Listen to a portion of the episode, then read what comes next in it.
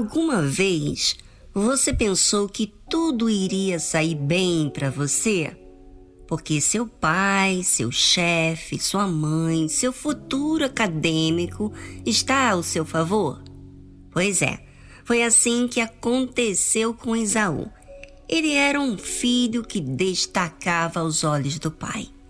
Era caçador, trazia as provisões necessárias para a família e isso agradava seu pai, de forma que seu pai estava convicto que ele era o filho escolhido por Deus para receber a bênção. Só que não. E foi por esse motivo que Isaac ficou cego, pois se ele tivesse vista, ele não iria abençoar o filho certo, do qual Deus escolheu, que era Jacó. Depois que Isaac abençoa Jacó, pensando que era seu filho Esaú, chega Esaú com tudo que seu pai tinha pedido.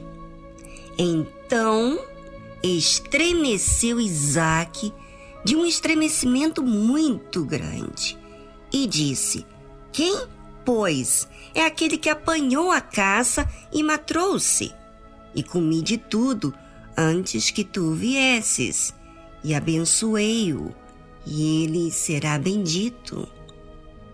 O poder da palavra de Isaac era tão forte, porque aquele que abençoasse seria abençoado, pois a bênção estava sobre ele. Por isso que a Bíblia menciona que ele estremeceu de um estremecimento muito grande. Até ele tinha expectativa que seu filho Esaú, o primogênito, seria o escolhido por Deus, mas não foi o que aconteceu. Esaú, ouvindo as palavras de seu pai, bradou com grande muito amargo brado e disse a seu pai: Abençoa-me também a mim, meu pai. É. A dor de saber que seu pai havia abençoado a outro foi muito forte. Imagina aquela expectativa que ele tinha criado, que era o favorito do pai, agora sendo dado a bênção a outro. Pois é, naquele momento, Esaú fazia questão de ser abençoado pelo pai. Mas, na verdade, antes disso acontecer, ele não valorizava. E se ele não valorizava, era porque ele não via importância no que Deus fez na vida de Abraão, seu avô, e muito menos do seu pai. Porém, queria ainda assim ter a bênção do pai. Provavelmente isso deve acontecer com muitos que dizem que querem o Espírito Santo, a bênção, mas na verdade cultivam mais a admiração dos outros do que a admiração que Deus faz no caráter e na conduta dos homens de Deus. Cultivam o que a sociedade traz por meio dos amigos, moda, mídia, e aí ficam chorando que ainda não receberam o Espírito Santo, como se realmente estivesse preocupado com a bênção.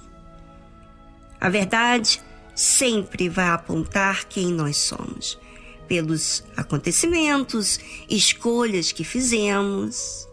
E sabe, Esaú bradou, ou seja, gritou. Imagina o grito de dor. Mas que dor era essa? Se Deus atende ao aflito, ao necessitado. Bem, a dor do interesse. Não para agradar a Deus, mas para agradar a si mesmo, ficar por cima dos outros.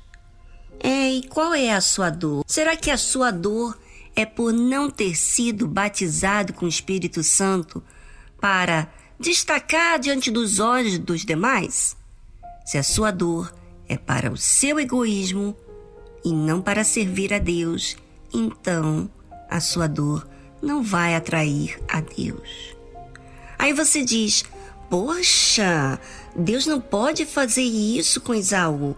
Coitado dele. Não, Não, ele não é coitado.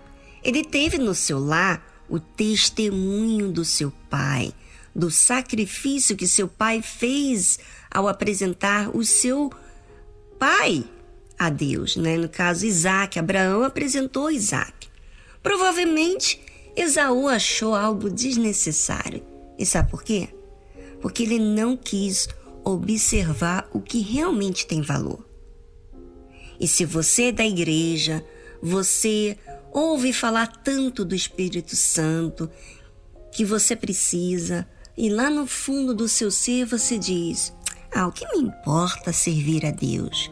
Poxa, Deus tem tudo e ainda quer que deixemos de curtir os prazeres da vida para servir a Ele.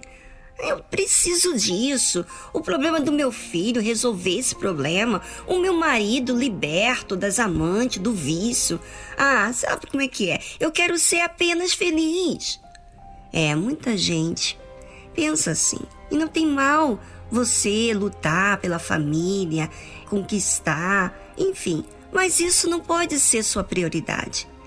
E esse pensamento, essa maneira de pensar, é o que acontece com muita gente, porque ela alimenta mais o problema que está diante dela do que valorizar a bênção de Deus.